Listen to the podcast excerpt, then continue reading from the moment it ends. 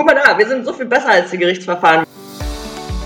Keiner benennt einen Schiedsrichter aus dem Telefonbuch. Man ist ja nicht deshalb ein guter oder schlechter Schiedsrichter, wenn man eine Glatze hat, einen dicken Bauch und eine Lesenbrille.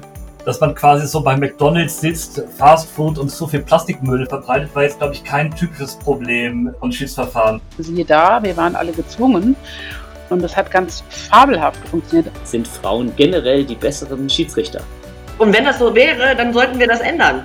Für langfristige Schiedsverfahren, damit wir das Ende des Verfahrens erleben, ja? Ja, Markus, das war jetzt ein Schnelldurchlauf äh, durch die ersten drei Folgen unseres neuen Projekts. Hashtag Zukunft, der Podcast zur Schiedsgerichtsbarkeit. Wie hat's dir denn gefallen? Weltklasse, oder? Also ich freue mich schon drauf, wenn wir diese Folgen dann ab Mitte Juni alle 14 Tage im Internet veröffentlichen werden. Jetzt aber noch mal ganz kurz Hand aufs Herz. Braucht die Welt wirklich noch einen Podcast? Und vor allen Dingen brauchen wir wirklich noch einen Podcast zur Schiedsgerichtsbarkeit. Lisa, unbedingt. Denn unser Podcast wird hier ganz anders als die anderen Podcasts, die es da draußen schon gibt. Und damit unser Podcast auch noch besser wird und noch kreativer, wollte ich auch unbedingt dich als meinen Co-Host gewinnen.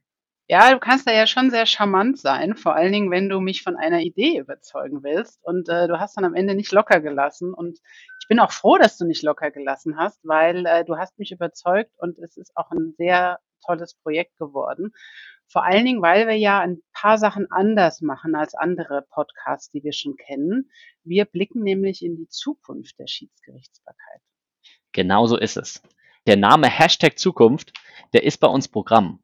Ja, nämlich in jeder Folge diskutieren wir mit zwei externen Gästen, wie die Schiedsgerichtsbarkeit in fünf, zehn, 15 Jahren aussehen wird.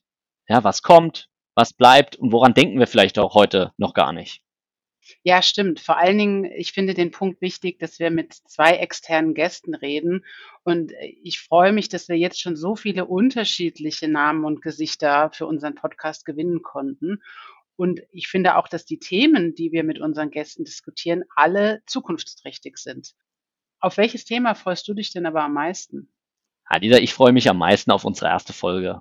Denn das war einfach die erste Folge, die wir gemeinsam aufgenommen haben. Und dann hatten wir noch zwei grandiose Gäste, Anna Masser und Martin Mekert. Und mit den beiden haben wir diskutiert über die Frage, ob in der Hashtag Zukunft Schiedsverfahren ökologisch nachhaltig geführt werden müssen. Auf was freust du dich am meisten?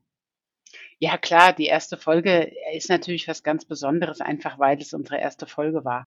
Ich finde aber, die zweite Folge war mindestens genauso spannend. Ähm, da hatten wir dann Ulrike Gantenberg und Alexander Steinbrecher zu Gast und haben mit den beiden darüber diskutiert, ob es in der Hashtag Zukunft eine Frauenquote in Schiedsgerichten geben soll.